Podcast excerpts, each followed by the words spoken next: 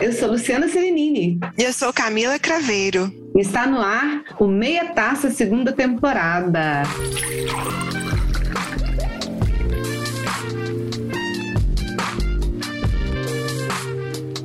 Pessoas amadas, esse é o nosso episódio 1 da segunda temporada. E para quem chegou agora, eu vou relembrar que nos levou a criar Meia Taça. De início, o vinho foi a desculpa perfeita para a gente se reunir e por isso nós escolhemos como elemento condutor das nossas conversas. E sim, nós já gravamos muito com as tacinhas do lado.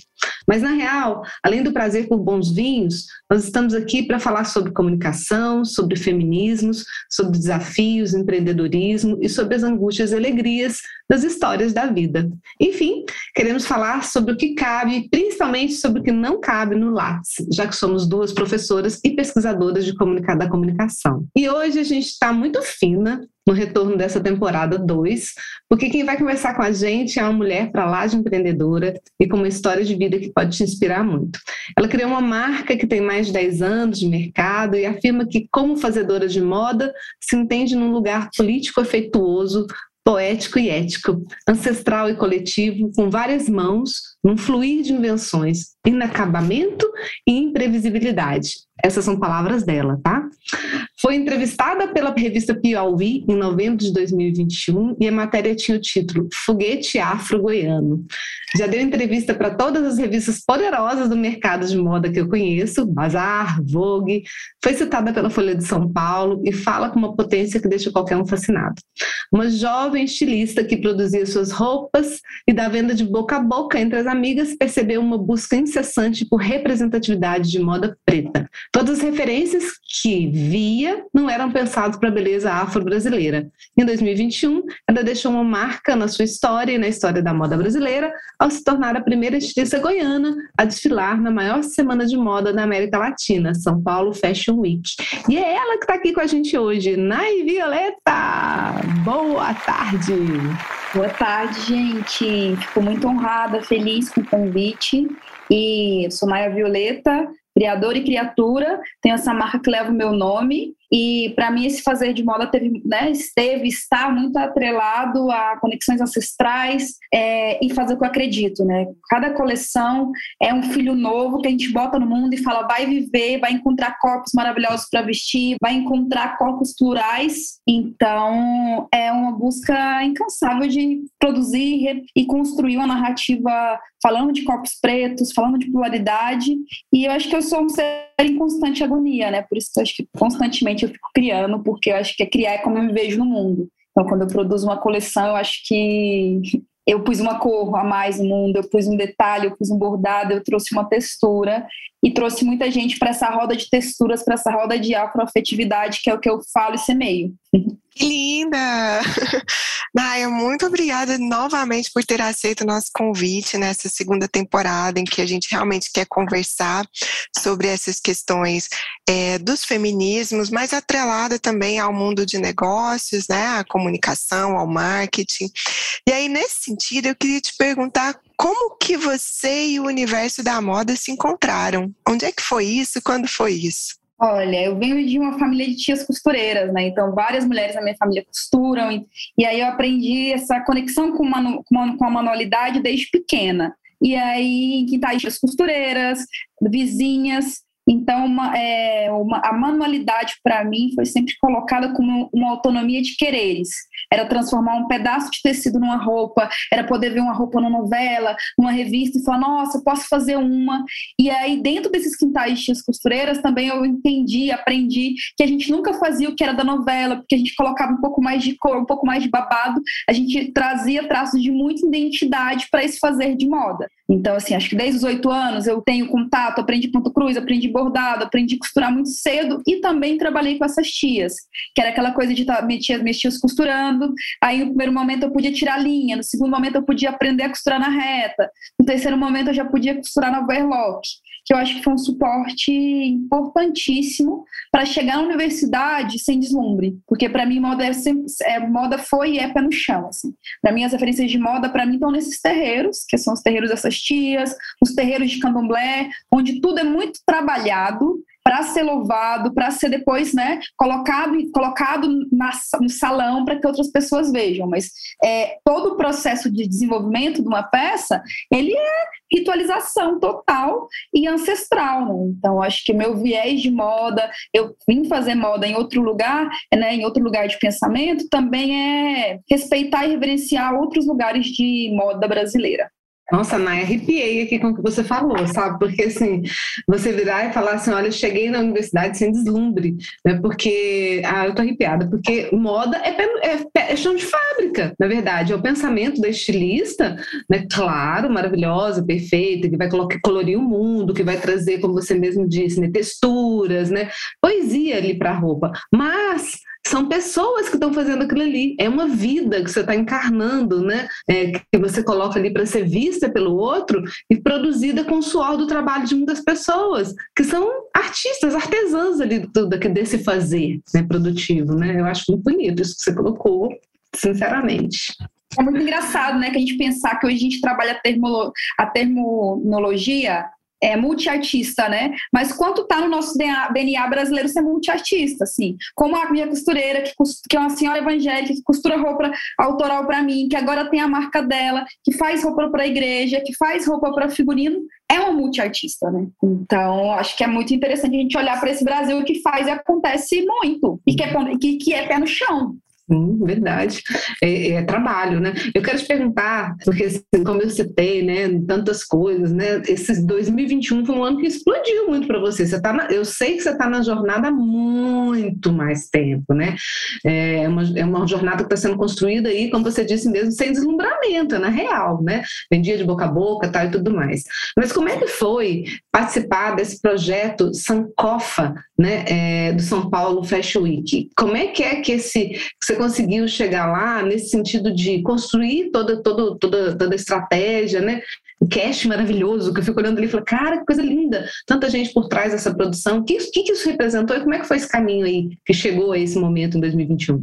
Sobre o projeto Sankofa, eu acho que foi muito importante a gente estar nessa caminhada desses 10 anos, mesmo no processo pandêmico, seguir construindo. É, o propósito dessa marca está muito alinhado, é, saber exatamente o que a gente queria fazer, saber que a nossa identidade de marca era uma identidade que era atípica, que era desafiadora, era desafiador falar do Brasil plural, do Brasil preto, do Brasil que reverencia uma fé, que fala amém, fala xé. E aí, no processo de pandemia, é, nomes da moda moda brasileira, como Camille Young, Luanda Vieira, foram jurados num projeto que eles, do projeto Sankofa que eles tinham que indicar nomes plurais de marca de moda brasileira. Então, nosso nome foi indicado para esses nomes.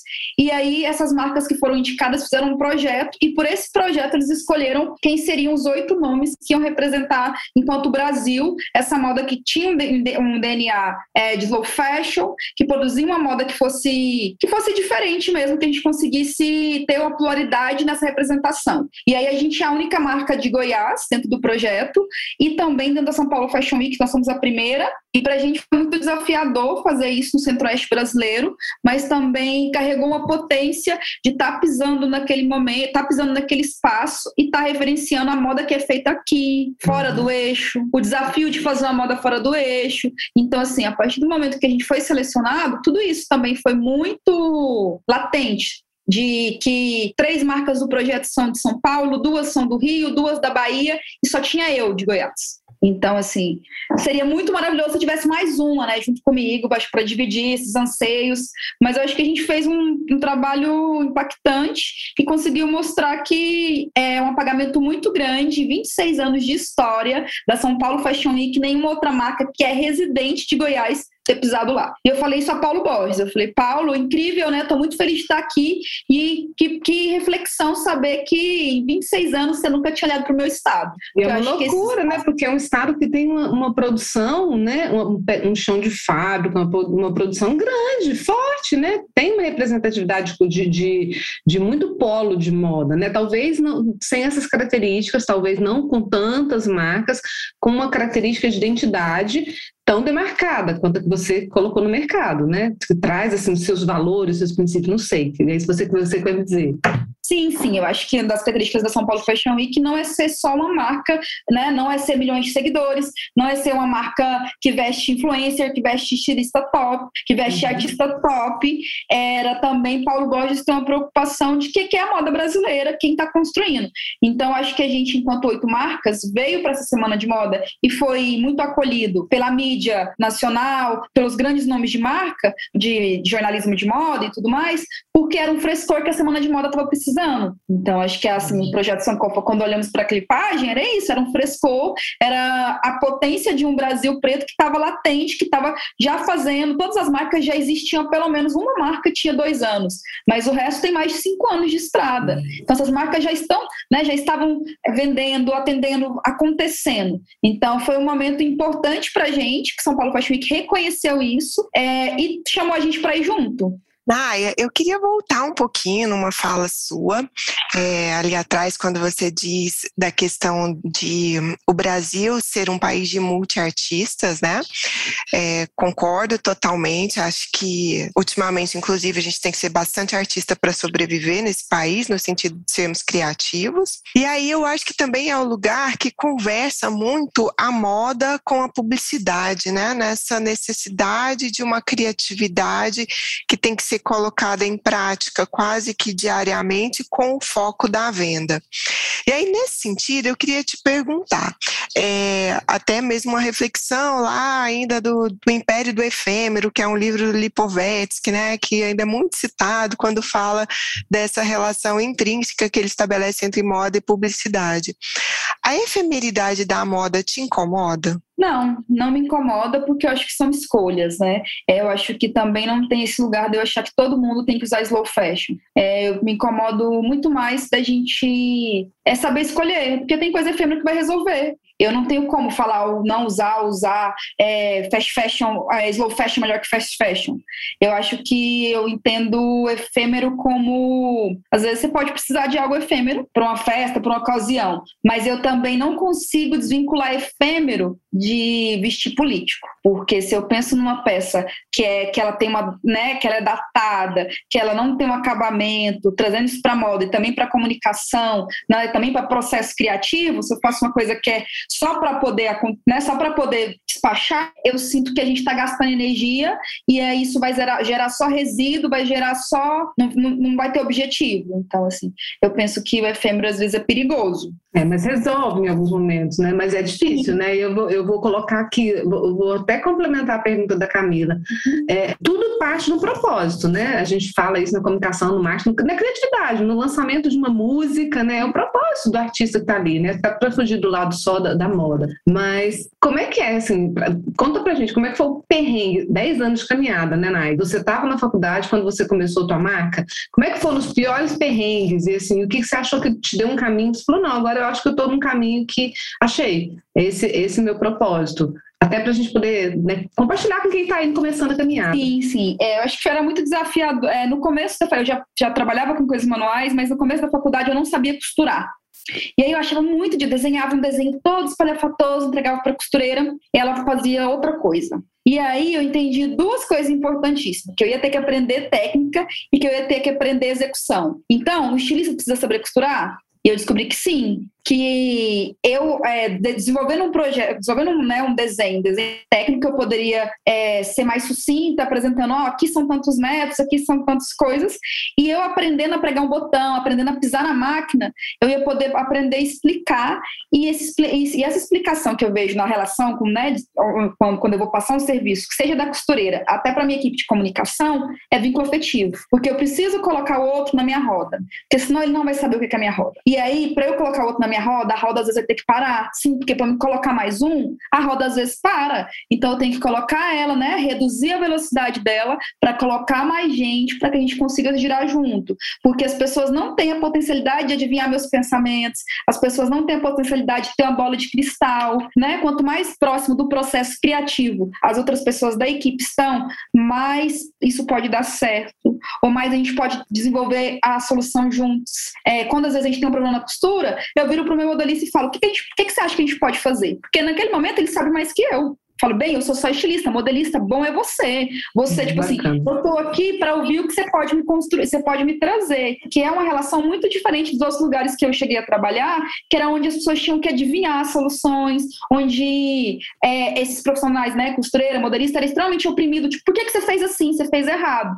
Então, em alguns momentos eu falo, ó, oh, gente, erramos. E aí erramos é nós dois, nós três, porque eu divido também o erro, porque assim eu consigo também trabalhar nesse vínculo afetivo também, esse empoderamento, esse, né, é, Dona Val, costureira que eu lido com ela há muito tempo, ela já foi muito massacrada pela indústria da costura. As pessoas serão, serem extremamente arrogantes, extremamente culpabilizar ela por um erro que não é dela. Então, é o que a gente tenta mais fazer, é o que a gente tem feito né, nesses 10 anos de conseguir crescer, mas manter o, o afeto dentro e fora. Porque para mim o afeto é quando você abre uma caixa minha, tem um cheiro, tem uma frase, tem um vínculo ali que você fala, nossa, não é, é uma roupa que realmente foi pensada, tem um propósito, tem tudo mais, mas também esse afeto para mim também lá na máquina de costura, quando quem põe a mão naquela roupa acredita nela. Eu queria saber da Naya, só aproveitando o gancho, é, do processo criativo dela.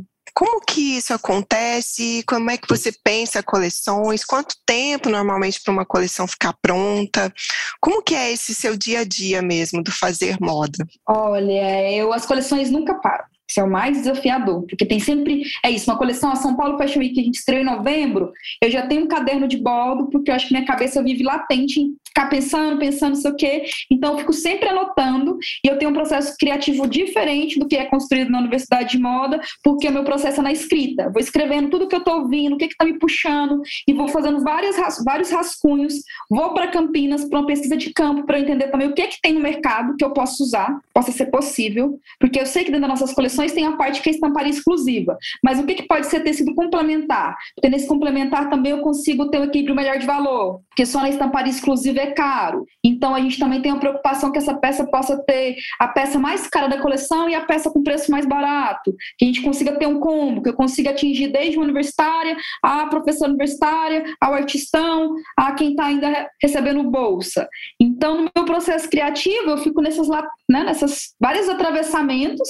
Quando eu sento para desenhar a coleção, eu já estou com mil atravessamentos. E eu trabalho também com meu irmão, que é um artista visual, que é curador de tema. Então, quando eu penso, né, tô nesse, pego meu caderno mágico, faço a reunião com ele e falo, olha, é agora. Eu acho que é isso, eu acho que isso vai, né, isso tá vibrando aqui, tendo que pôr pro mundo, assim, é uma gestação mesmo. É a coleção de São Paulo Fashion Week, Encante. Eu fiquei um mês sofrendo, não vi o tempo. Pensava em mil coisas, não vinha, não vinha, não vinha. Aí no domingo tive tipo um processão. Falei, gente, é isso. Assim, o que, que eu acredito que eu vou colocar naquela passarela que tem também verdade, que, né, que tá linkado com o que eu acredito muito, assim, porque é passarela, eu sei do peso, sei, né, sentindo os pesos de ser uma passarela grande, ser a maior semana da América Latina, de ser a primeira estilista negra e também goiana, e eu, né, tá nesses dois lugares, de mulher preta, mulher de axé. Então, eu falei, gente, eu vou falar do que essa potência que é fé, que eu poder trabalhar com a costureira pastora evangélica e com modelista pai de santo. É quando a fé move, quando a gente respeita, né, quando ela respeita o meu axé e eu respeito a mim dela e a gente consegue fazer disso uma força coletiva. Então, São Paulo Fashion Week era sobre essa força coletiva. E aí o desafio agora é junho, outro São Paulo Fashion Week. Já está na pronta. Tá, eu, eu fiquei angustiada só de você falar. A gente passa por esse processo criativo o tempo todo, com clientes, né? A gente atende um monte de clientes, na sala de aula, para pensar uma aula, para pensar uma estrutura, para renovar aquele conhecimento. Mas é sempre. Eu, eu sou pesquisadora, doutor, doutor, além de atender clientes, eu sou da aula, eu sou pesquisadora, pesquisa, inclusive, Naya, é, a questão da moda e a sustentabilidade com as marcas nacionais, né? É, e aí eu peguei um foco de. Depois eu te conto, não é melhor outra hora, não vai, mas eu dizer que é, essa questão de. Essa conversa vai render mais, a gente vai ser amiga, vou no ateliê da Naida, com certeza. Mas essa questão com certeza. É de pensar o seguinte, cara, é, o processo criativo, você falou um mês, eu me deu frio no estômago de pensar que, quanto tempo você teve, vou, vou para os detalhes, porque a pessoa adora detalhes. Quanto tempo você teve quando você apresentou o projeto, o projeto você já apresentou com a temática do que ia ser a coleção, ou você teve o tempo depois para apresentar a coleção? Porque agora fiquei super na dúvida. E aquela coisa, hum, como foi isso? Dois meses e meio. Nossa, cara, é muito pouco tempo, é não é pouco, É pouco, talvez não é saudável, dois meses e meio, mas era o que a gente tinha. Que eu tinha, é isso, né? Eu tinha opção também de desistir, mas eu não queria desistir. E aí eu convoquei um time pesado de apoiadores, de colaboradores, para a gente conseguir fazer o que a gente fez, que além de fazer o desfile, a gente queria levar as costureiras para São Paulo Fashion Week, porque para a gente também era uma questão política, social, de estar na primeira fila, Dona Val, essa costureira de Goianira, que nunca tinha andado de avião, nunca tinha ficado no hotel, para ela também, é isso, né? Fazer parte disso é também levar para o front, é também na hora do, né? Quem está virando a noite comigo costurando, também tem que estar tá no holofote comigo. Então a gente tinha também essa outra gestão de pessoas. Mas a gente conseguiu, e assim, depois de dois, é, em dois meses e meio mais ou menos, a gente saiu dessa reunião e conseguiu bater o martelo do tema apresentar para apoiador e patrocinador, viabilizar a coleção, estrear na Fashion Week dia, 18, dia 19 de novembro e dia 19 de novembro a gente lançou ela aqui no ateliê para venda, porque senão a gente perdia o time uhum. de venda de final do ano. Então a gente teve outro corre que era em um mês produzir a coleção. É, então foi um corre atrás do outro corre, né? Porque parte criativa e depois toda a parte de produção.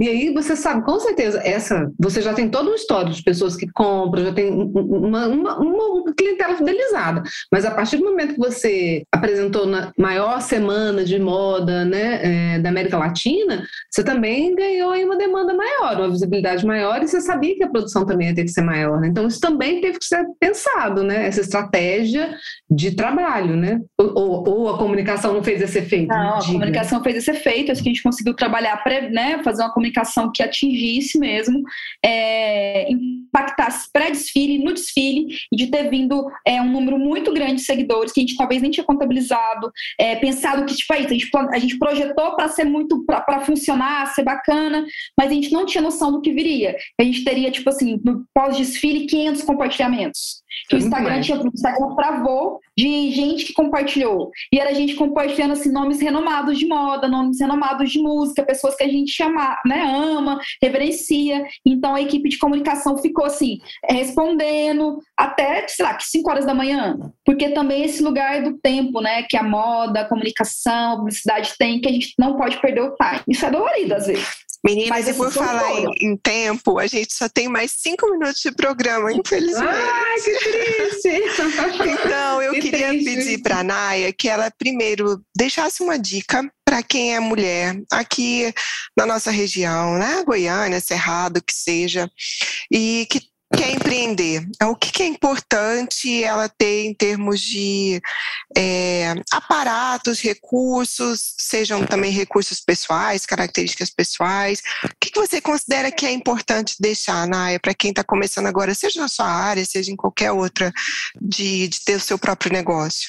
É, eu acho que coisas, né, quando eu penso em empreender, eu penso em sair da caixinha e arriscar. Se a gente pensa no risco como uma coisa que pode potencializar os nossos sonhos, pode fazer a gente né, fazer algo novo, é, e se a gente coloca nele uma pitada que tem que ser muito grande, assim, tem que ser um copo gigante, um copo que cada vez você enche ele para ele se manter em abundância, pesquisa. Porque é isso. Qualquer produto criativo tem que ter pesquisa. A gente tem que saber o que está acontecendo no mundo, o que está acontecendo dentro do nosso espaço, né? Micro, que vai impactar macro. O que, que tem parecido? Se o que eu estou fazendo vai ser bom mesmo? Se, eu, se já existe alguma coisa no mercado, mas o que eu vou fazer tem um quê que é diferente e é o quê que vai fazer o meu também sobreviver nesse mercado. E que pesquisar não é copiar, que tá tudo bem a gente ver coisas parecidas que são feitas e que não é o mesmo que a gente faz. Porque eu acho que só assim, né? Aliando o desejo, pesquisa e o planejamento planejamento que pode ser feito desde uma caderneta até uma planilha no Excel, depende do seu domínio, e também perturbar o Sebrae é importantíssimo, porque no Sebrae a gente tem vários cursos que são incríveis, é, tem várias áreas de planejamento, financeiro, estratégico e marketing, e eles estão lá para atender a gente, a gente entender que, assim, é, para o nosso sonho criativo acontecer, nascer, a gente vai ter que perturbar muita gente, desde a mãe da gente, que às vezes vai buscar tecido em Campinas, vai levar roupa na costureira de moto, desde o primo da gente que vai pegar roupa na costureira, trazer correndo, que você precisa mandar para gravar uma novela. Então, assim, é acreditar que a gente pode perturbar com afeto. Meu Deus, eu tô nervosa, eu quero saber, eu, eu vou perguntar ainda quanto tá correndo. Nai, quantos anos você tem? Eu tô assim, olha, meu Jesus amado, essa menina tá vivendo, vivendo a 180 por hora. Quantos anos você tem? Dá tempo de namorar? Tenho, dá tempo de namorar, eu tenho 32 anos. É, sou viúva, hoje namoro E é isso. E é isso. Me dei com luto e sigo agora reconstruindo outras coisas, mas dá tempo. Assim. Na verdade, eu tenho feito equilíbrios para tentar ser gente e tentar ser marca. Porque a estilista é, tem que. A marca tem que Não, não deve ser fácil.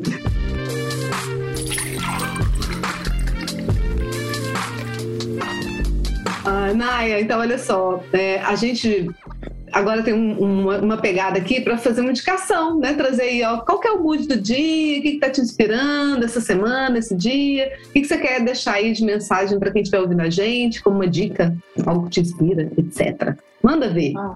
Olha, eu acho que uma coisa que me inspira, que foi um livro que trouxe é, informações muito atuais e ao mesmo tempo coisas que eu já pensava. É Monique Evelyn, que ela tem o livro Empreendedorismo Feminino, um olhar estratégico sem romantismo, que eu acho que é tudo que a gente fala em outros lugares, ela conseguiu reduzir num livro assim. Acho que ele é muito massa para quem vai empreender, para quem tem alguns, né, para quem tem agonia dentro do coração assim de quer fazer alguma coisa. Eu acho que ela traz boas reflexões e apontamentos do que é isso sem romantização mesmo. Acho que é uma boa dica. Eu disse que eu não conheço o livro, eu deixei anotado aqui para comprar. E adorei o termo da Nike, ela é assim, super é, estilista, né, artista, mas ela tem uma pegada pé no chão, que é uma coisa de louco. Ela, olha, ela foi ao ponto, né? Até na dica, ela vai ao ponto, falando, vou dar uma dica aqui para quem quer empreender, né, pé no chão. E outra coisa do livro que ele é mais maravilhoso, que ele tem um custo bem barato, assim. Sei lá, deve, ter, ele deve ser tipo 24 reais. Uhum, Ela pensou nisso também, que seu livro para poder circular, para que a gente conseguisse ter em vários locais, que as mulheres pudessem ter. É um bom livro para dar de presente, para aquela amiga que né, tem um sonho de fazer alguma coisa ou para comprar para si. Amei. Então, eu... ó, eu acho que a Naya é extremamente política, mas política é no entender que tudo é política, né? Tudo, não, ela, ela fala de cada... Quando você falou da peça, né? Não, sim, eu tenho estamparia, tem estamparia, né? É, autoral da marca, perfeito, mas eu vou ter ali uh, os tecidos complementares que vão fazer, eu vou cobrar, vou comprar com um preço menor e vai compor ali a confecção para ter peça de todos os, né, pensando em todas as possibilidades de venda para todos os bolsos. É sensacional, toda a sua fala é muito política, viu, Naya? É maravilhoso ver isso né, sendo colocado. Lu, e a sua dica? A minha dica, então, não vai para esse olhar, vai para um olhar meio Vai, vai para as duas coisas, vai para um olhar. Chega de falar de. Eu só, só indico filme, livro, eu vou indicar uma música hoje. Não é nem uma música, um álbum. Vou indicar um álbum, que é um álbum que eu estou tentando é, decorar, porque eu quero ir no show daqui a alguns dias, eu quero saber cantar tudo, que é do Caetano, o meu coco, porque eu acho lindo ver um artista que aí, na idade que ele está, é, sendo que representando o que ele já representou para esse país, ele conseguia ainda ter essa potência de enfrentamento né, desse ano tão complicado que a gente vai ter aí, né? Frente a tantas demandas é, que já existem, que vão existir mais. Políticas. né? né? É, então, assim, o cara tá aí fazendo músicas que deixam você assim, cara, como assim, né? Anjo Troncho e a todos os outros, né? Então, assim, fica aí a dica para quem não ouviu ainda todo o álbum, ouvir e pensar no quanto é uma reflexão política ainda de uma pessoa que poderia estar aposentado, mas está aí produzindo lindamente para gente. Ótimo. É, então, eu vou deixar uma dica que não conversa muito com essas coisas que vocês trouxeram, mas que eu acho importante, porque também está aí no mainstream, né? Tem várias pessoas comentando, que é a série do Netflix, é uma minissérie, na verdade são nove episódios, uh, Inventing Anna, que é da, da Shonda Rhimes porque eu acho que tem ali algumas reflexões que são importantes a gente fazer em termos de de moda, de arte, de empreendedorismo, de uma mulher que a gente não consegue definir até o último episódio se é uma golpista, se é uma visionária, se é uma artista, se é uma sociopata, né? e a gente não consegue fechar essa, essa ideia. Então, acho que pela própria construção também narrativa que a Shonda consegue imprimir ali na, no roteiro, né, na maneira com que ela estruturou, porque é uma história real, ela foi presa, agora já está, acho que esperando a deportação, parece. E, e o que eu acho interessante da série é essa coisa do eu quero fazer isso aqui acontecer com recursos meus que parece que realmente não existem, mas recursos dos outros que estão em Nova York pululando, né, dinheiro para todo lado e que homens conseguem captar. Por que, que eu, mulher, não consigo? Então ainda tem também alguma coisa ali de uma crítica mesmo a um universo corporativo machista, né? Que a gente sabe que das grandes corporações, pelo menos, continua sendo extremamente machista. E aí ela brinda o tempo todo com champanhe, como a gente não tá tendo bolso para champanhe no Brasil, fica a dica de um espumante que é daqui, lá da região sul, que é o Casa Perini Brut, já que a gente é o meia taça e a gente tem um pouco dessa pegada mesmo, né, de reverenciar o vinho. Essa é a minha dica para hoje, querendo agradecer imensamente a fala da Naya, inspiradora, política, maravilhosa, cheia de axé.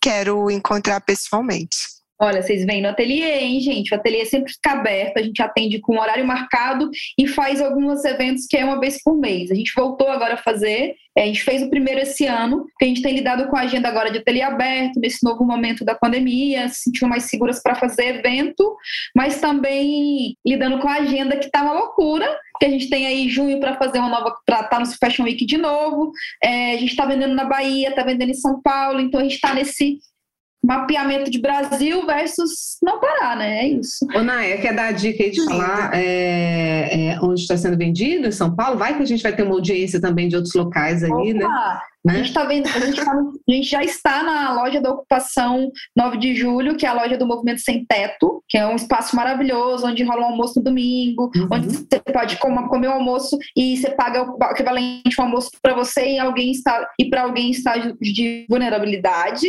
E a gente chega agora no começo de abril na loja Gengibrão, que é uma loja colaborativa super linda no centro de São Paulo, que tem toda aquela explosão de cores, de novos artistas, de quem está acontecendo e depontando nesse mercado mercado nacional de Brasil. E em Salvador a gente está na loja, a loja H, Estúdio H, que é uma loja que é lá no Santo Antônio Além do Carmo, que é um bairro super lindo. Dá para tomar uma cervejinha, passear pelo Santo Antônio Além do Carmo e encontrar peças na Violeta. E em Goiânia, que nosso ateliê com um horário marcado ou quando a gente está de ateliê aberto. Maravilhosa! Então, olha, um brinde cheio de axé. E a gente vai passar aí no ateliê para tomar um café também, que eu sei que você gosta de receber um cafezinho, tá? Gosto. Né? E eu vou cobrar, hein? vamos. Nós vamos. Pode ter certeza. Obrigada, meninas. Foi beijo ótimo. Grande. Foi ótimo, gente. Um beijo. Lindas, maravilhosas. Nai, muito obrigada, viu?